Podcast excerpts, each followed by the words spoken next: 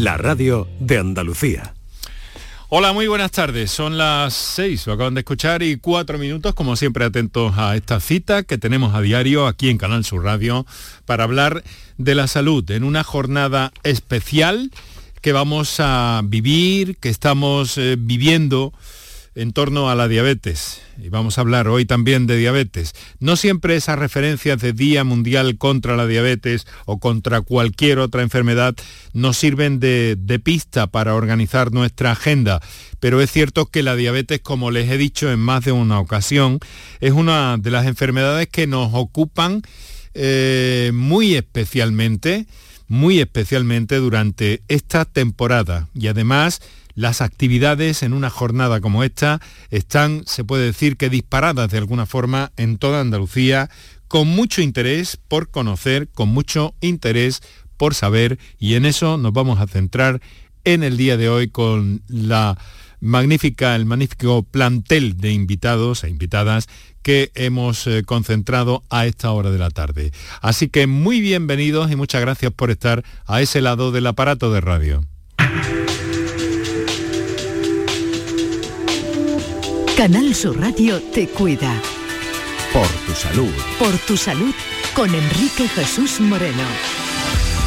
Estamos hablando de una enfermedad crónica, compleja, ahora veremos también qué significa un poco todo esto, y que afecta, según parece en este momento, eh, a más del 14% de la población de nuestro país. Pero es que además parece ser que en Andalucía este incremento se está notando especialmente porque hay más diabetes en Andalucía. Es algo que nos disponemos a conocer también, entre otras muchas cosas, porque cada vez se habla más de educación diabetológica y es uno de los objetivos del, plan integral contra la diabetes en Andalucía. Y para eso, pues probablemente hay que hacer muchas cosas, pero algunas de ellas se están haciendo ya y se están haciendo bien en muchos casos.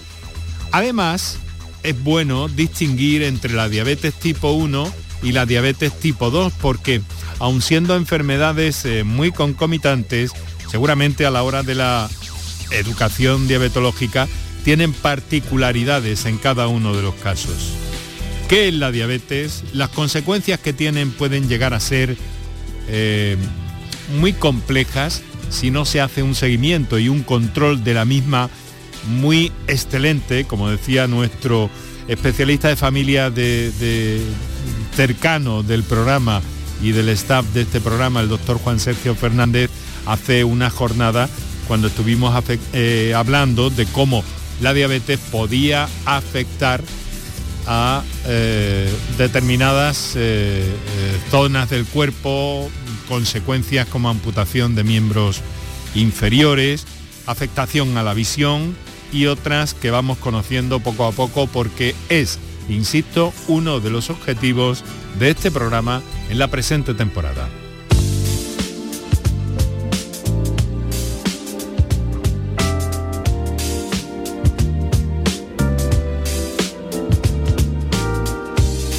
También es reseñable, y lo hemos dicho en más de una ocasión, que el 90% de los casos que hay en nuestro país se deben a los altos niveles de obesidad.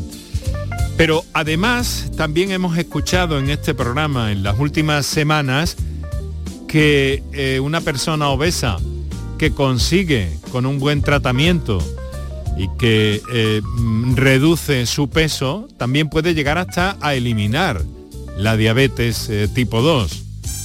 Y eso si se le añade una buena ingesta de alimentos y ejercicio físico también es posible en muchos casos, pues mantenerla controlada cuando eh, se diagnostica o cuando, como se dice, debuta la enfermedad. Que debuta también, por cierto, en el caso de la diabetes tipo 2, eh, entre personas cada vez más jóvenes y esto resulta un dato significativo, pero importante y quizá también preocupante para los especialistas.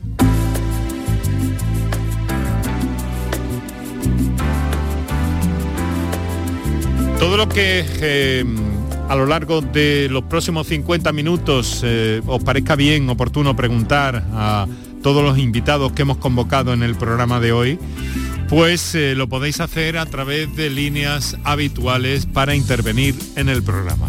Para contactar con nosotros puedes hacerlo llamando al 95 50 56 202 y al 95 50 56 222 o enviarnos una nota de voz por WhatsApp al 616 135 135 por tu salud en Canal Sur Radio. Prevención, educación, en definitiva, control de la diabetes. Eh, es un honor tener de nuevo en los estudios de Canal Sur Radio a la doctora Asunción Martínez Broca. Muy buenas tardes, doctora. Hola, muy buenas tardes a todos. Gracias, gracias por invitarme. Nada, es una autoridad en la materia, directora del Plan Integral Andaluz contra la Diabetes y jefa de la Unidad de Endocrinología del Hospital Universitario Virgen Macarena de Sevilla. Doctora, ¿cómo están las cosas a día, a día de hoy en una jornada eh, como la de hoy, 14 de noviembre, en la que estamos viendo mucho movimiento en torno a la, a la diabetes? Pero, ¿qué está pasando? ¿Detecta usted algo especial en este sentido? ¿Esta sensibilidad cada día más creciente en torno a la enfermedad? Sí, yo, yo tengo que decir que sí, me alegra mucho eh, este movimiento, esta sensibilización, esta capacidad de divulgación también que agradezco siempre mm, que, tener esta posibilidad, este altavoz, ¿no? para transmitir eh, elementos importantes que los ciudadanos deben conocer. Y sí que he notado mucho movimiento, mucha sensibilización y, también eh, tengo que decir que afortunadamente, y como debe ser, el trabajo que nos ocupa en la diabetes eh, es el de este día y el de los 364 días restantes. Claro. así que, bueno, yo estoy encantada de, que se, conozca mm, cada vez más esta enfermedad, se, sensibilice a la población sobre su prevención, sobre su manejo y que los profesionales eh, pues también eh, estén más o menos directamente implicados en su atención, eh, se acerquen también a esta enfermedad. Vale, doctora, vamos a hacer una cosa, le voy a hacer una pregunta más que me parece importante para ir situando el tema, que nuestros oyentes también se animen a participar, tenemos algunas comunicaciones, por cierto. se habla mucho este año de educación mm, diabetológica. ¿Qué es esto que suena en principio mm, pues un poco rimbombante? sí. Eh, esto enlaza con, bueno, con el, lema de este año del Día Mundial de la Diabetes, que a mí me parece un lema precioso, que, dice pues educar para proteger el futuro. Eh, y es verdad que puede tener un, puede sonar efectivamente un poco rimbombante, pero tiene todo el sentido. De lo que se trata es de dotar a las personas con diabetes y a las personas que les cuidan de las herramientas necesarias para autocontrolar su enfermedad, para autogestionar su enfermedad y para ser más autónomos, algo que es fundamental para el día a día de su vida, para alcanzar los objetivos vitales que se planteen y también para evitar una dependencia constante del sistema sanitario que, interfiere en su vida y que lógicamente no puede, no puede ofrecerse. Al fin y al cabo es eh, dotar al, paciente de la capacidad de autogestionar una patología crónica, en este caso una patología como es la diabetes. Estamos hablando, tanto en la 1 como en la 2, eh, doctora eh, Martínez Broca, de una enfermedad crónica, compleja, pero por lo que me está diciendo, perfectamente controlable. Sí, siempre transmitimos a, nuestros pacientes en estos momentos del debut, esto lo hemos hablado en otras ocasiones, que es, que es eh, duro y es complicado de encajar, eh, siempre transmitimos esta idea, eh, los objetivos que te marques en la vida los vas a lograr los vas a lograr con más esfuerzo, obviamente, pero los profesionales sanitarios estamos pues a tu lado para ayudarte a, conseguirlo. Y claro que se puede controlar la, enfermedad, claro que se puede vivir una vida con elevada calidad y afortunadamente cada vez con menos complicaciones y con menos interferencias. Bueno, pues nos acompaña también alguien de su equipo, alguien que, que resulta fundamental también en el abordaje de esta educación, de esta divulgación de la enfermedad o enfermedades, porque a mí me gusta siempre dejar mucho, muy claro todo eso, ¿no? Porque, claro, la diabetes eh, eh, es una, pero no es una. Son dos y en, caso, en el caso de la, de, la, de la 1 hay una serie de datos, de circunstancias y de cuidados, y en la 2 igualmente también, que son mm, parecidos pero distintos. Ahí convendrá conmigo, ¿no, doctora? Sí, eh, es, muy importante eh, esta diferenciación. Em, la forma más frecuente de diabetes es la diabetes tipo 2. Afecta al 90-95% de las personas con diabetes diagnosticadas. Eh, es una forma de diabetes muy relacionada pues como bien has indicado mm, al inicio en la presentación, con aspectos relacionados con la calidad de vida, se relaciona con el sobrepeso, con la obesidad, con el sedentarismo, eh, asocia además otros elementos, la presión arterial elevada, las cifras de colesterol elevados, em, y, es una, forma de diabetes potencialmente prevenible y potencialmente reversible si somos capaces de eh, de verdad incorporar estilos de vida eh, efectivos. Claro, ahí es donde... No, perdone, la he interrumpido, iba a añadir algo más. Sí, eh, se diferencia radicalmente de la diabetes tipo 1. Yo siempre digo mm. que son dos enfermedades distintas, que lo único que comparten es tener la glucosa alta, pero su causa y también su tratamiento eh, pues son, son completamente distintos. Bueno, pues poniendo, poniendo eso eh, encima de la mesa por delante y luego en esa parte de cuidados, en esa parte de educación diabetológica, pues en este momento eh, las enfermeras, están jugando un papel primordial y precisamente alguien de, su equipo de trabajo casi imagino que, que, a diario nos acompaña también, no es la primera vez que está con nosotros, es Nieves La Fuente. Muy buenas tardes, Nieves. Buenas tardes, Henry. ¿Qué, tal? Pues encantado de saludarla. Estar con vosotros esta tarde. Y agradecidos porque nos ceda esta parte de su tiempo. Es enfermera y directora de la Estrategia de Cuidados en Andalucía. Diabetes, cómo están las cosas desde el ámbito de la enfermería, que tiene un papel ahí muy cercano, muy, muy, muy cercano a los pacientes, ¿verdad? Sí, en atención primaria sobre todo ocupa gran parte ¿no? del trabajo de las enfermeras porque mucho bien al principio del programa, es muy prevalente, es decir, gran parte de la población padece diabetes. Además, las enfermeras no solamente trabajamos con las personas que tienen diabetes, sino también aquellas personas que puedan tener riesgo para evitar que desarrollen una diabetes. ¿no? Entonces, los programas de educación se, se centran en prevenir y luego en el abordaje de la diabetes. Entonces, forma parte del día a día de todas las enfermeras de atención primaria, ¿no? Y luego eh, las enfermeras que tenemos en el hospital, que, son enfermeras que están en, lo que denominamos hospitales de día, que son enfermeras más expertas para casos muy complejos o incluso para el abordaje de la, diabetes tipo 1, como bien decía, la diferencia es que el tratamiento es un poco más complejo, ¿no? O tratamientos con múltiples dosis de insulina y entonces trabajan en equipos como en una red, ¿no? Donde eh, su día a día también tiene que ver con de estas enfermeras expertas con el abordaje diario de personas que tienen diabetes tipo 1 fundamentalmente, no solo, pero fundamentalmente. Hay sobre todo también, claro, es el papel de información que puede tener la enfermería, ¿verdad? Sí, nosotros...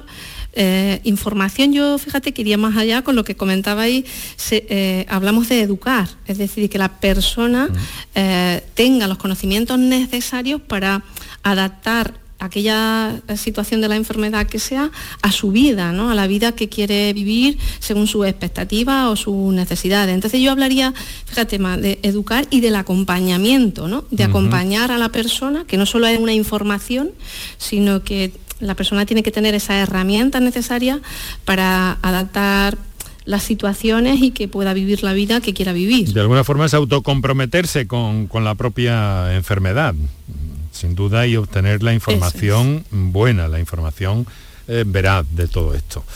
Bueno, tenemos eh, más, eh, más invitadas esta tarde. Nos acompaña también desde nuestros estudios en, en Jaén, Celia Quirós. Muy buenas tardes, Celia. Hola, buenas tardes. Muchas gracias por acordaros de, nosotros. presidenta de la Asociación de Diabéticos de Jaén, miembro de la Junta Directiva de la Federación Andaluza de Diabetes y en un día como hoy, pues eh, tengo entendido que con muchas, o en estos días en realidad, ¿no, Celia? Con muchas actividades en este sentido, divulgativas, educativas, para para, en fin, hacer mm, más llevadera esta, esta enfermedad, que como estamos viendo es perfectamente eh, controlable. ¿Cómo, ¿Cómo se ve este día desde el punto de vista de, una asociación de pacientes como la que usted preside, Celia?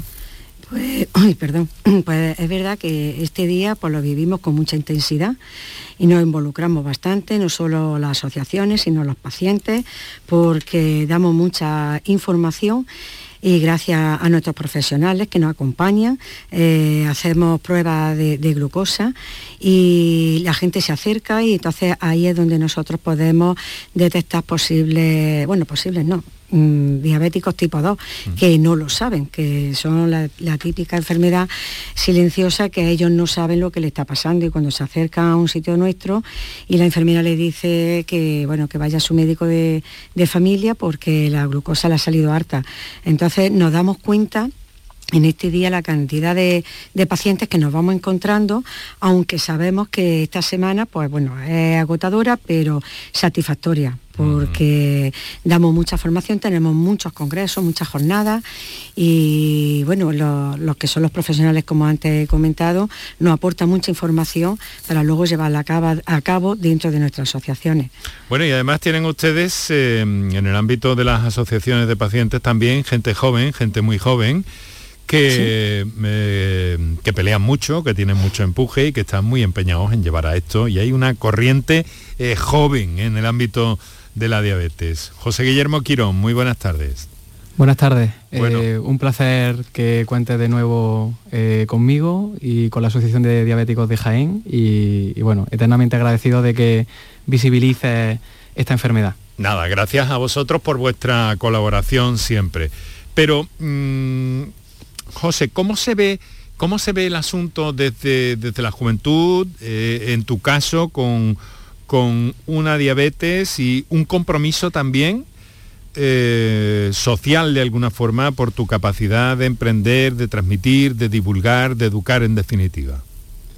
Bueno, eh, la realidad es que eh, por cómo se, hace todo en la, institución y demás, el asociacionismo y las federaciones juegan un papel clave completamente, más que nada porque porque bueno, no nos queda otra que, reivindicar derechos que, ya deberían ser eh, de alguna manera adquiridos. Y, bueno, eh, es simplemente pues eso, eh, realizar esa labor para, que todo el mundo pues, se sienta, como habéis comentado antes, acompañado, puedan estar ligados a los profesionales de la manera más sencilla posible. Y bueno, en el ámbito psicológico, por así decirlo, eh, la unión realmente en, una condición como esta, en una patología, pues es fundamental y conocer la experiencia de otras personas también. Desde luego ese problema del infradiagnóstico, que es, eh, supongo, desde el ángulo de la directora del Plan Andaluz contra la Diabetes, uno de los más preocupantes también, ¿no? Sí, así es. Mm, es, es cierto que, bueno, las cifras que se barajan a nivel internacional nos dicen que hasta la mitad de las personas adultas con diabetes la tienen y no lo saben. Eh, un elemento que es, muy preocupante porque nos impide establecer los tratamientos adecuados para un buen control, nos em, impide poner en marcha también los programas de cribado de retinopatía, por ejemplo, o de neuropatía, eh, que, permiten evitar que estas complicaciones progresen eh, y el acceso a tecnologías que, podrían ayudar. Entonces, este infradiagnóstico es un problema importante, infradiagnóstico de la diabetes tipo 2, ¿no? por este, esta ausencia de, clínica eh, evidente, salvo que tengan unas cifras de glucosa muy altas, que es cuando ya la enfermedad está más evolucionada. Así que, bueno, nuestra, nuestra mm, preocupación es esta. Es verdad que en Andalucía nuestros datos nos dicen que una persona de cada tres la tiene y no lo sabe. Son datos más favorables, pero para mí no son suficientes, obviamente. ¿no? Tenemos que conseguir diagnosticar al mayor número de personas posible para poder tratarlas adecuadamente. esto quiere decir que una persona puede vivir con diabetes, que lleva una vida em, teóricamente normal y demás, que a lo mejor tiene algunas sensaciones extrañas o malestares o demás, pero que cuando eh, cuanto más se demore ese diagnóstico, eh, peor va a ser. Así es, y en ocasiones el diagnóstico viene por una complicación secundaria, eh, es decir, mm, pues una complicación cardiovascular o una complicación ocular que podría haber sido prevenida si se hubiera diagnosticado esta entidad eh, de una forma más precoz. Así que esto, esto también es, un, es una oportunidad para transmitir a, los, a las personas mm, que no tienen diabetes o que pueden tenerla y no lo saben, que existen unos factores de riesgo y que ante esos factores de riesgo es importante que acudan a sus equipos de atención primaria para poder hacer un simple análisis de sangre que permite diagnosticarlo. Uno de estos habituales que, en fin, que, todos deberíamos hacernos por una u otra eh, razón para, ver cómo está el mapa eh, endocrino un poco de nuestro, de nuestro organismo. Bueno, pues eh, quiero agradecer mucho a Asunción Martínez Proca, Celia Quirós, José Guillermo Quirón, a Nieves La Fuente, que nos acompañen. Ahora vamos a hacer un par de minutos para dedicárselos a nuestros anunciantes. También recordamos los teléfonos de, de la participación. Tenemos muchas cosas por delante de las que hablar y lo tenemos además a lo largo de toda la temporada de este programa aquí en Canal Sur Radio hoy especialmente y naturalmente que también con vuestras intervenciones que nos ayudan cada día a saber más sobre los temas que abordamos. Para contactar con nosotros puedes hacerlo llamando al 95 50 56 202 y al 95 50 56 222 o enviarnos una nota de voz por WhatsApp al 616 135 135 por tu salud en Canal Sur Radio. ¿Y tú? ¿Qué radio escuchas? La jugada de Canal Sur, el deporte. Los fines de semana a Pepe La Rosa y Ana. Me encanta el programa de Paco Rillero, El Flexo. Es un muy buen programa. Canal Sur Radio, la radio de Andalucía. Yo, escucho Canal Sur radio. Escuchas Canal Sur Radio en Sevilla. Si necesitas recuperarte de una operación de cadera, rodilla o cualquier otro proceso médico, en Vallesol podemos ayudarte. Contamos con profesionales que te ayudarán a recuperarte más rápido y llevarán un estrecho seguimiento de tu evolución. Y todo ello sin desplazamientos innecesarios y por mucho menos de lo que imaginas. Infórmate en el 924 24 25 o en vallesol.es. Vallesol, la residencia que te mereces. Bienvenidos a Sacaba. Mil metros de electrodomésticos con primeras marcas. Grupos Whirlpool, Bosch y Electrolux. Frigoríficos, lavadoras, hornos, vitros. ¿Quieres más? Aires acondicionados, aspiradoras, pequeños electrodomésticos. Y financiamos en 12 o 20 meses sin intereses solo tú y Sacaba. Tu tienda de electrodomésticos en el Polígono Store en calle nivel 23. Ven a ver nuestra exposición y sus 25 años de experiencia. Sacaba. Las furgonetas Mercedes-Benz están fabricadas para darlo todo y con el servicio Express Service podrás contar con un mantenimiento ágil, sin tiempos de espera y con la calidad habitual de Mercedes-Benz. Reserva tu cita en nuestra web y optimiza tus tiempos. Con Cesur y Fervial, tus talleres autorizados Mercedes-Benz en Sevilla. Para contactar con nosotros puedes hacerlo llamando al 95 50 56 202 y al 95 50 56 222 o enviarnos una nota de voz por WhatsApp al 616-135-135. Por tu salud en Canal Sur Radio. Son las 6 de la tarde y 27 minutos en este momento para el directo de la radio. Te saludamos y contamos contigo también y te tenemos presente si estás escuchando este programa durante la redifusión del mismo en la madrugada de la radio y para ti que lo haces a través de las ventanas, distintas ventanas que Canal Sur pone a tu disposición. Canal Sur Más, eh, canalsur.es y desde luego que te recomiendo como siempre muy especialmente la aplicación para la radio de Canal Sur Radio. Eso es, que te la puedes descargar y llevar esta marca en el bolsillo por donde quiera que vayas y escuchar los programas a la hora que quieras y donde quieras. Y luego también recordarte que nos tienes en facebook.com barra por tu salud y que en Twitter para seguir el contenido de los programas, el avance que hacemos diariamente a través de arroba por tu salud CSR, esto último en Twitter. Bien, pues estamos compartiendo este programa con excelentes eh, personas y profesionales en el ámbito de la diabetes. Eh, pero me vais a permitir, porque nuestros oyentes mm, generalmente nos ilustran mucho y nos dan mucha luz y además hacen o plantean algunas cuestiones eh, verdaderamente importantes y significativas. Y vamos a escuchar a una persona que tenemos ahora al teléfono, le damos prioridad, tenemos otros WhatsApp y otras notificaciones ahí a la espera, pero tenemos a Mari Carmen desde Guillena y si me lo permiten, eh, Asunción, Nieves, eh, José Guillermo y Celia, vamos a saludarla. Mari Carmen, Guillena, buenas tardes. Hola, buenas tardes. ¿Qué tal? ¿Cómo está usted? bueno, bien. bien, bien. Cuéntenos. Eh, mm, yo quería saber qué diferencia hay entre la diabetes tipo 1 y la diabetes tipo 2 cuando la medicación es la misma. Porque mm, yo, por ejemplo, me pongo insulina lenta, rápida y tomo metformina, igual que un diabético tipo 1, y yo estoy diagnosticada de tipo 2 solamente porque me la han diagnosticado más tarde. O sea, sé que por la edad prácticamente, porque en vez de tener menos de 40 tenía 44, pero la medicación mía es la misma. Y entonces, también quería saber si hay alguna forma de saber si soy diabético tipo 1. Porque evidentemente los sensores a los tipo 1 se lo pasan y yo llevo ya gastado 5.000 euros en sensores. Porque soy tipo 2 y no, y no me lo pasan. Entonces, esta era mi pregunta. A ver, pues muy bien. Eh, mm, ¿Preferiría si escucha la respuesta a través de la radio? Eh, ¿Le parece bien? Perfecto. Vale, pues muy bien. Mari Carmen desde Guillena. ¿Qué edad tiene, por cierto? Por si tengo es necesario. ahora mismo sesen- sí, 62 años. Tengo. 62 años. Bueno, pues muchas gracias, muchas gracias.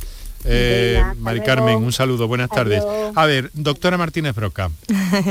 Pues mm, fantástica pregunta, Mari Carmen, porque efectivamente los diagnósticos eh, muchas veces en medicina no son blancos y negros y hay eh, situaciones intermedias que nos pueden generar alguna duda. Eh, la edad al diagnóstico no es un criterio de exclusión de una diabetes tipo 1, aunque se da más frecuentemente en niños y en jóvenes, puede ocurrir también en personas de edad adulta.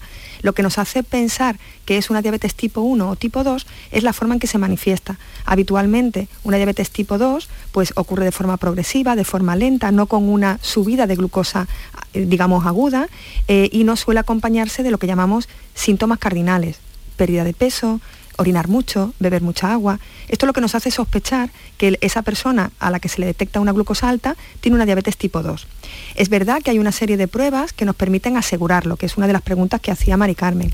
Podemos saber la capacidad de su páncreas de producir insulina con una analítica. Podemos saber si hay una digamos, anticuerpos que orientarían a una diabetes tipo 1, que se utilizan en casos dudosos. Cuando la forma en que ha aparecido, digamos, está clara, es progresiva, es lenta, pues se etiqueta como diabetes tipo 2, aunque es verdad que a veces recurrimos a estas pruebas. Eh, y en cuanto al tratamiento, es verdad que la diabetes tipo 2 tiene una serie de opciones de tratamiento distintas. La diabetes tipo 1 se trata exclusivamente con insulina, la diabetes tipo 2 puede utilizar otro tipo de fármacos orales y cuando el control no es adecuado se asocia insulina a veces en varias dosis como es su caso. Eh, la buena noticia que, que- que además ha apuntado y que creo que viene muy bien para el debate es que eh, efectivamente eh, los sensores de glucosa se han demostrado que son efectivos en personas que reciben insulina en múltiples dosis, sean tipo 1 o tipo 2. Iniciamos en diabetes tipo 1, pero estamos dando ya el paso a su utilización en personas con diabetes tipo 2 y múltiples dosis de insulina. Eh, este, en este semestre pues hemos abordado la financiación en lo que se consideraban situaciones especialmente inestables, ¿no? personas con discapacidades, personas con hipoglucemias graves, mujeres que querían quedarse embarazadas o que están embarazadas con una diabetes tipo 2, que cada vez son más, y hemos empezado por este grupo. Pero a partir de enero del año que viene y a lo largo de los próximos dos años, como hicimos en la diabetes tipo 1 de forma progresiva, las personas con diabetes tipo 2 y múltiples dosis de insulina podrán beneficiarse de sensores de glucosa financiados por el sistema público. Así que creo que, bueno, pues aprovecho para, pues para comentarle esta información que seguro que en su caso es muy, muy interesante y muy importante. eh, le he preguntado la edad un poco por esto, ¿no? Porque hay una forma de controlar estos niveles en reciente y basada en una tecnología muy moderna, doctora. Sí, la verdad que ha sido una revolución. Eh, no sé si bueno, los- las personas con diabetes que, que me están escuchando y los participantes en este debate yo creo que coincidirán en que, en que hemos vivido un antes y un después de, de la utilización de los sensores de glucosa. Eh, ya os digo que empezamos por el colectivo eh, digamos, donde claramente había un beneficio. Es verdad que una tecnología relativamente nueva y hemos ido acumulando experiencia y conocimiento y también evidencia de su, de su uso y ahora pues eh, abordamos su utilización en personas con diabetes tipo 2 en múltiples dosis de insulina Eh, y estamos convencidos de que va a ser un beneficio enorme por muchos motivos, ¿no? porque permite esta información para el, el autocontrol de la enfermedad a lo que hacíamos referencia al principio. No es lo mismo ver tres, cuatro fotografías al día, que serían las glucemias capilares, a ver una película en movimiento, que es lo que nos dan estos sensores, ¿no? Un cambio Veo- radical. Sí, y veo por lo que me ha dicho también de alguna forma, doctora, que hay un momento con esto de la insulina, cuando una diabetes 2 eh, requiere insulina y demás, hay un momento en que la- las dos enfermedades parecen, a ver si lo he entendido bien, como sobreponerse de alguna manera. Sí, eh, bueno, nosotros decimos que la diabetes tipo 2 cuando evoluciona mucho se parece mucho a una diabetes tipo 1. El páncreas llega a un momento en que deja de realmente de producir insulina en cantidad adecuada. Al principio es una resistencia a la acción de la insulina. Luego el, el páncreas puede llegar incluso a, a producir dosis pequeñas de insulina y se parece mucho a una diabetes tipo 1. Y a veces, pues la diabetes tipo 1 con la edad acumula algunos factores que se parecen a una diabetes tipo 2, porque todos con la edad, bueno, pues ganamos algo de peso, podemos tener hipertensión, podemos tener dislipemia, y entonces empiezan a aparecer aspectos ¿no? que no son típicos de una diabetes tipo 1 de la persona joven. Entonces, es verdad, se, se- se solapan, ¿no? Se en alguna, en alguna, de en alguna algún- de alguna manera, sí. Bueno, desde este momento he olvidado decirlo, pero si, si alguien quiere aportar algo, eh, sobre todo por las vivencias eh, un poco más, eh, eh, digamos que, que emocionales, que, que sociales de todo esto, mm, tanto Celia como presidenta de la asociación, como José Guillermo y desde luego eh, Nieves La Fuente, enfermera, pues pueden eh, intervenir en el momento que lo, que lo estimen oportuno eh, para que se vaya enriqueciendo todo esto. Si es que veo que los oyentes eh, aportan una cantidad de cosas muy importantes y con esta pregunta, pues eh, da, para, da para mucho. Vamos a ver, eh, tenemos otra llamada precisamente en directo que vamos a darle prioridad, ¿no? Es María José desde Jerez. Buenas tardes, María José. Hola, buenas tardes. ¿Qué tal? ¿Cómo está usted? por vuestro programa. Muchas gracias. Bueno, bien, es que verá, tengo una duda. Eh, no estoy diagnosticada de, diabetes, pero me ocurre muchas veces que igual meriendo, eh, salgo a caminar y de buenas a primeras me noto un sudor y como ganas de comer algo. He podido llegar alguna vez y me he tomado el azúcar y tenía mm, bajísima, vamos, que mm, iba por la calle y casi no me tenía en pie. Se lo comento a mi médico y, y me dice que eso no, no tiene importancia, pero es que la verdad me asusto porque eh, no sé si la diabetes empieza así o tengo 60 años. Ya. Bueno, pues eh, una vez más tengo que, bueno, no sé, eh, pero tengo que redirigir la, la pregunta a la doctora Martínez Broca. Asunción. Pues sí, eh, bueno, eh, lo que comenta podría sugerir, podría sugerir que tuviera niveles de glucosa bajos, aunque eh, es verdad que para empezar un estudio en profundidad de esa entidad que es muy poco frecuente, las hipoglucemias en personas sin tratamiento para la diabetes son muy poco frecuentes eh, cuando, cuando se deben a, problemas de salud graves. eh, requeriría pues una serie de, de evidencias, ¿no? Un nivel de glucosa realmente bajo, confirmado, con síntomas compatibles y corrección después de haber ingerido. Eh, no sé si todos estos datos los tiene, porque bueno, cuando estamos hablando de niveles bajos, estamos hablando de niveles muy bajos, ¿no? Por debajo de 45, para empezar a lo mejor a hacer algún estudio adicional. O sea que la, la recomendación para María José en este caso, mm, ¿cuál sería? Por, por Yo lo- aligerar un poco y escuchar a todos los Sí. oyentes. Yo lo, prim- lo primero que le recomendaría es, bueno, pues quizás fraccionar la dieta como una primera medida. A veces son bajadas ligeras de glucosa funcionales que no tienen mayor relevancia y se resuelven evitando los azúcares refinados y, y fraccionando la, la dieta y tomando harinas, digamos que son azúcares de absorción más retardada. ¿no? Y si tiene síntomas y glucemias por debajo de un nivel como le- el que le digo, pues consultar nuevamente con su, con su equipo. Bueno, María José, Muchas gracias. ahí lo tiene. amable. Eso de repartir las comidas está muy bien, ¿eh? Sí, sí, lo suelo hacer, lo suelo hacer. Muy bien. Pues Venga, nada. gracias, buena tarde. Muchas gracias, María José, muchísimas gracias. Bueno, vamos a ver, en este momento vamos a saludar también, a ver si el tiempo no se, me- no se nos escapa de, de las manos. Quiero escucharos eh, a todos, a todas, eh, em, pero quiero escuchar también al presidente de la Sociedad Española de Diabetes, que, eh, bueno, que estos días están la mar de atareados también con este con esta especie de, de efervescencia que, que está ocurriendo en torno a la diabetes, que yo creo que es muy, muy, muy, muy interesante. Doctor Antonio Pérez Pérez, muy buenas tardes. Hola, ¿qué tal? Buenas tardes. Encantado de que nos haya podido ceder estos minutos de su agenda en la tarde de un día como este, que lo mismo que es para nuestra invitada, la doctora Martina Proca, debe estar siendo para usted, ¿no? Como presidente de la Sociedad Española de Diabetes. Sí, son días un poquito más ajetreados de lo habitual, que no es, ya, ya, ya no es poco. Hay mucho que saber sobre la diabetes aún, ¿verdad, doctor?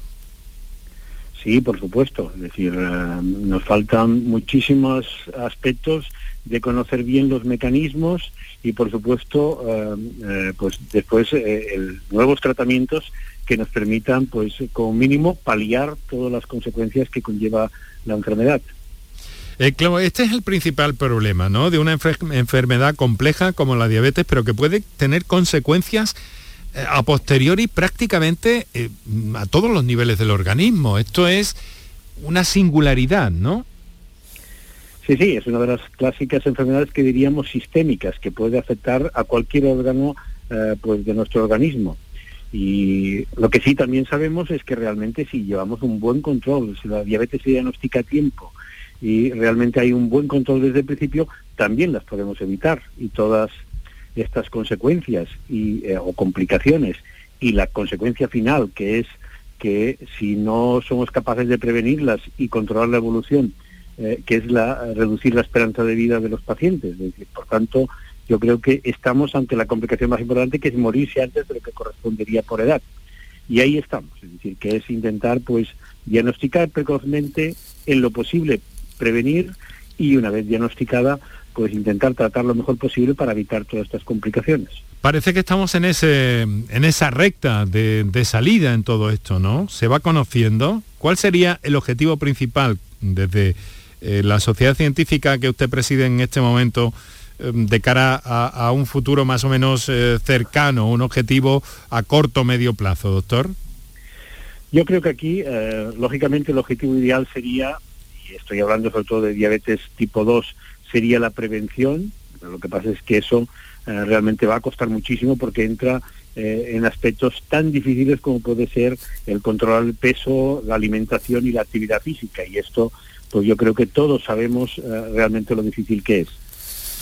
Pero sabiendo que esto es un objetivo, diríamos, a más largo plazo, pero mm, que lo tenemos que tener ahí, lo otro es intentar que todas las personas con diabetes realmente reciban la atención que sabemos en este momento que deberían recibir. Y todas, quiero decir, desde el momento del diagnóstico y después adaptada durante toda la evolución a lo que requiera en, esa situación.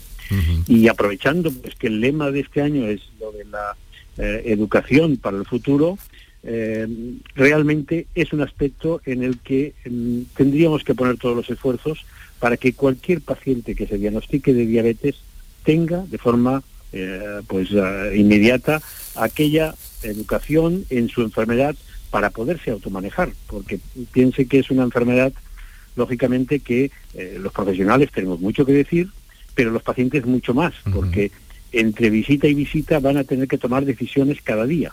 Y por tanto, o le transmitimos esos conocimientos o esto es imposible.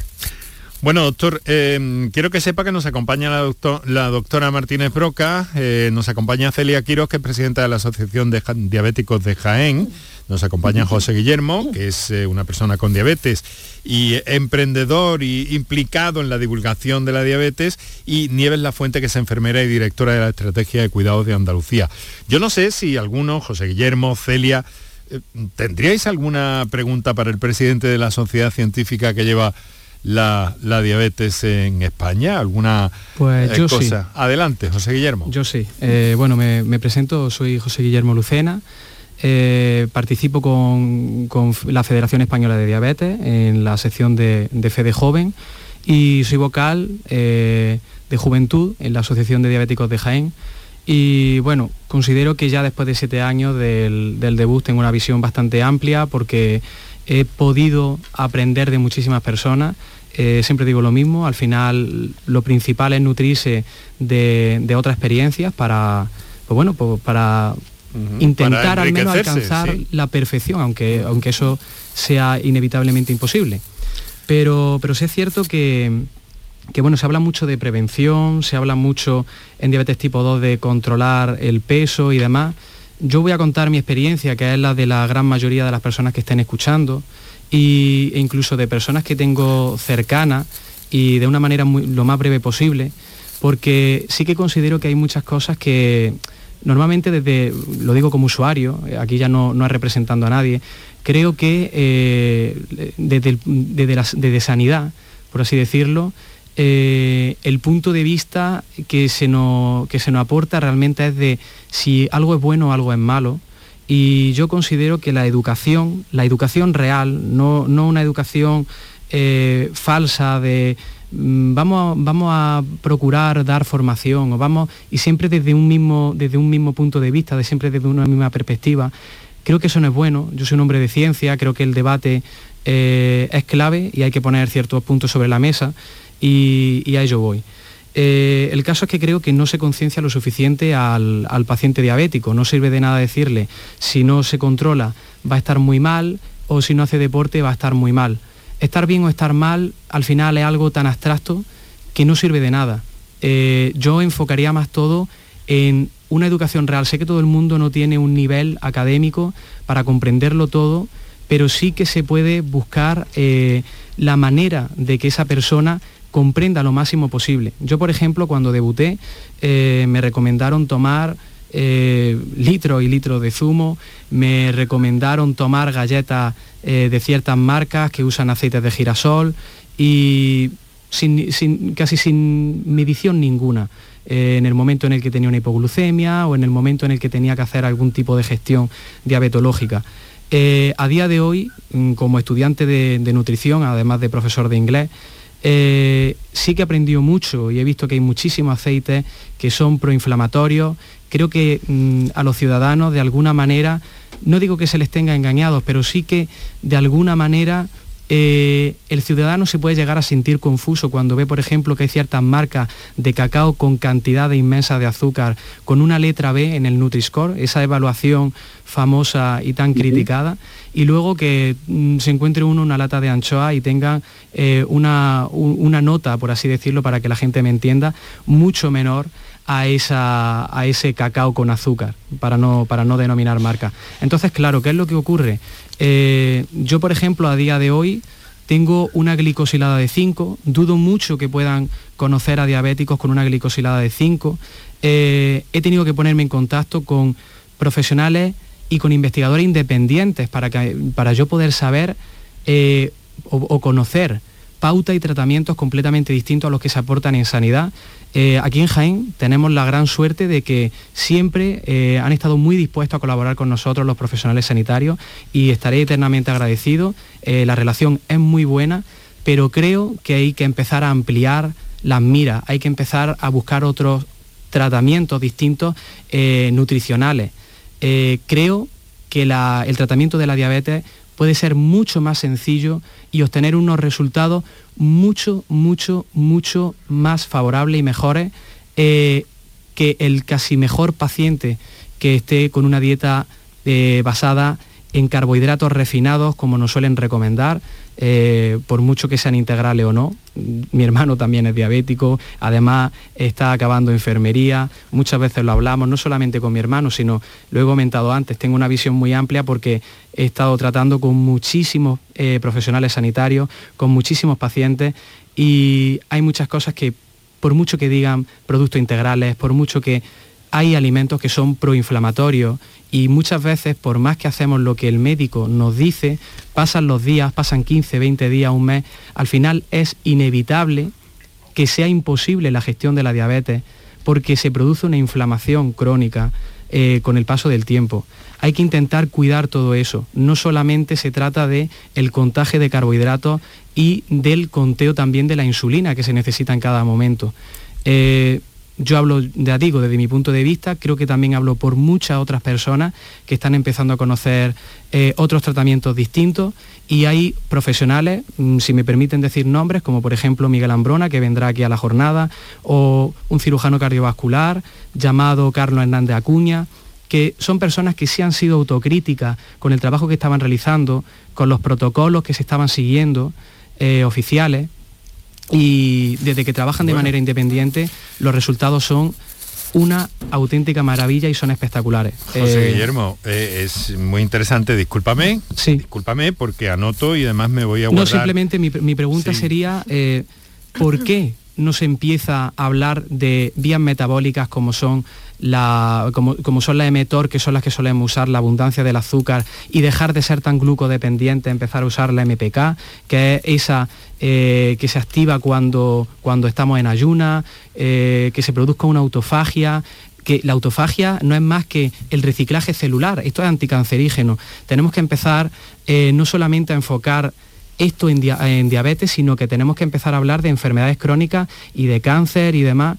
Y yo creo que todo esto sí que ayudaría realmente eh, de manera global, porque hay gente que está teniendo grandes resultados y creo que el sistema sanitario público debería ponerse en contacto con ellos. Aquí hay para todos, eh, doctor Pérez, eh, Asunción Martínez Broca, aquí hay para todos, eh, y muy directamente. Pero no sé, Antonio, si puede ser brevemente, porque nos quedan ya poquitos minutos, pero eh, Por ¿qué cierto, le to- parece? todo esto esta- sin hipoglucemias y eh, teniendo un foco mental mucho mayor, sin hiperglucemias también y estando en un rango eh, muy, muy, muy estable. Eh, claro, ha hablado de algunas cosas en las que tendríamos que profundizar más en el programa. José Sí, lo sé, Guillermo, lo- pero, lo entiendo, pero quería- pero quería ponerlo sí, sobre la sí, mesa. Sí, sí, me parece estupendo y por yo- eso te he respetado absolutamente. Pero Muchas gracias. mm, abundaremos en eso en otra ocasión, no te quepa duda.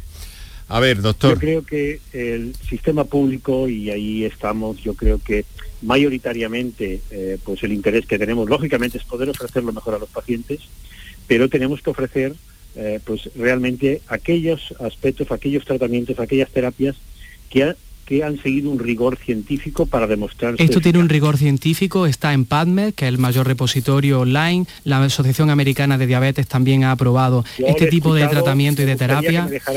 Dar mi opinión, porque si Sí, no, perdón. entraremos en una Pero, pero quería puntualizarlo, Sí, sí, sí. para que no, Bueno, para que ver, luego decir, se sepa. eh, la, la evidencia puede ser de muchas, eh, eh, diríamos, de muchos Fuentes. niveles. Y evidentemente cuando se indican guías terapéuticas eh, pues para establecer para la población en general, realmente se siguen pues aquellas que realmente hay una mayor evidencia, que hay ensayos clínicos en los que comparado con la terapia eh, pues estándar realmente da beneficios. Y esto es lo que hacemos en medicina científica y, yo creo que es lo que tenemos que hacer porque si no realmente entraríamos en una dinámica que a lo mejor retrocederíamos 50 años de el a mí mejor esto.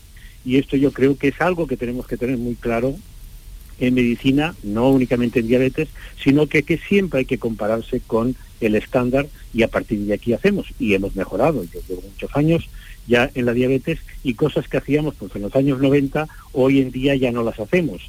Y en la alimentación, desafortunadamente, pues a veces ha hecho mucho hincapié en alimentos concretos y toda la evidencia actualmente nos lleva a que lo que importa es el patrón de alimentación global que sigue eh, las personas. Y yo creo que esto es así y probablemente muchas de estas cosas pueden ser ciertas, pero habrá que seguir esos pasos que nos exige la ciencia para poderlo aplicar después en medicina. Doctora Martínez Broca, también ha habido alusiones. eh, por Sí, favor. ah, bueno, yo, yo no, no, bueno, no puedo estar más de acuerdo. Obviamente las recomendaciones en todos los sentidos, terapéuticas en todos los sentidos, y en la recomendación de patrón alimentario se deben basar en la mejor evidencia disponible. Tenemos la suerte de contar con el patrón de alimentación que ha demostrado en estudios de intervención tanto primaria como secundaria, efectos eh, mm, contundentes, como es el patrón de dieta mediterránea.